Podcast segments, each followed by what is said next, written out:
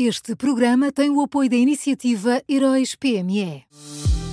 Já são conhecidos os semifinalistas da sexta edição dos Heróis PME.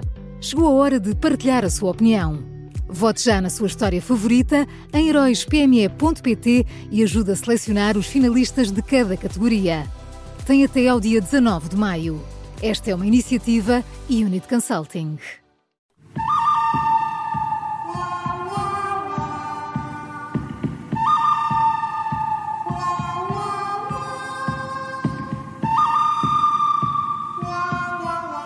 Está na hora de conhecermos as escolhas do Miguel Pinheiro em mais uma edição do Bom, o Mau e o Vilão da Rádio Observador. Bom dia, Miguel. Bom dia. Bom dia. Quem é o bom de hoje?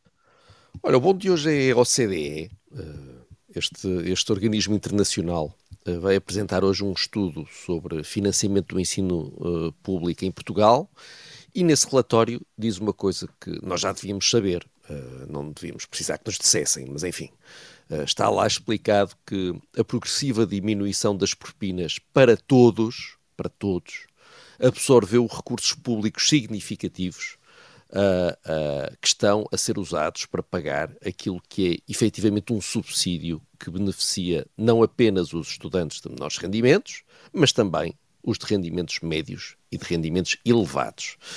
Uh, por isso, a OCDE recomenda uma medida de bom senso, uh, recomenda que quem frequenta o ensino superior e tenha dinheiro para pagar mais, pague realmente mais, uh, e assim uh, seria possível libertar recursos para apoiar mais estudantes de menores rendimentos, porque, segundo a OCDE, a falta de dinheiro no ensino superior faz com que o nosso Estado apoie uma proporção relativamente pequena da população estudantil.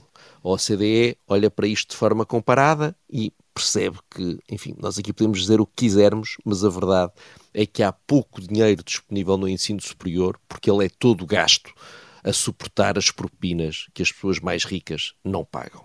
E há aqui um detalhe muito importante, é que este estudo foi pedido pelo anterior Ministro do Ensino Superior, eh, de António Costa, não foi pedido por nenhum neoliberal, e a atual ministra já disse que ele constituirá um elemento essencial para a modernização do modelo atualmente vigente. Enfim, sendo estas coisas ditas pela OCDE, depois de um pedido do governo, eu poderia ter a esperança de que acabe este disparate de o ensino superior ser quase à borla para todos, mesmo para quem tem dinheiro. Uhum. Mas eu receio que isto vá tudo acabar de uma gaveta bem funda. Uh, mas pronto, vamos esperar para ver. O bom é então a OCDE e quem é o mau de hoje?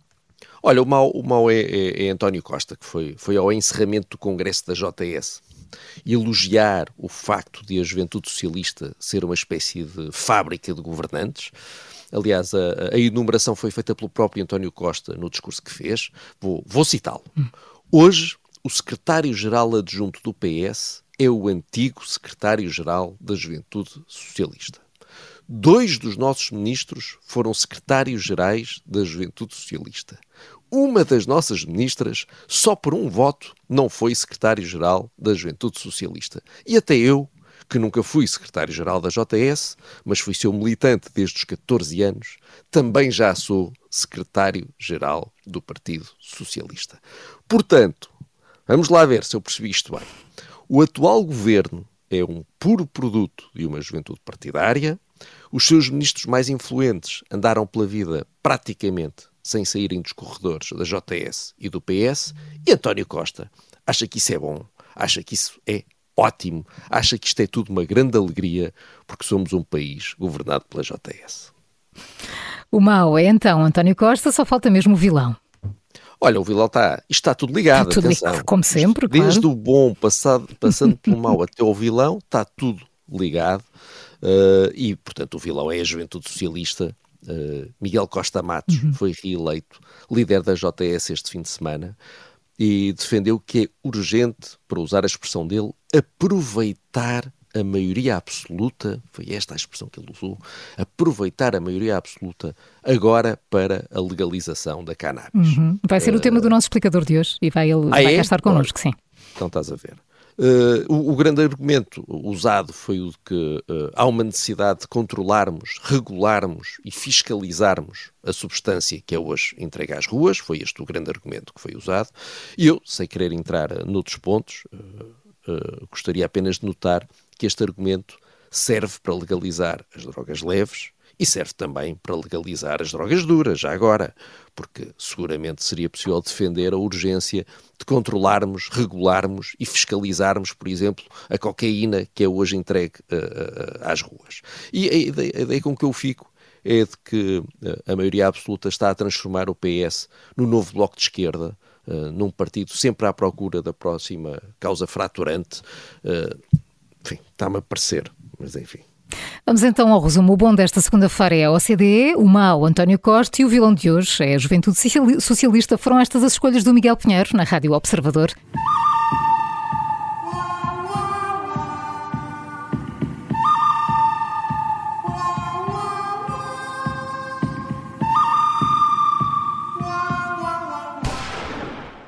Este programa tem o apoio da iniciativa Heróis PME.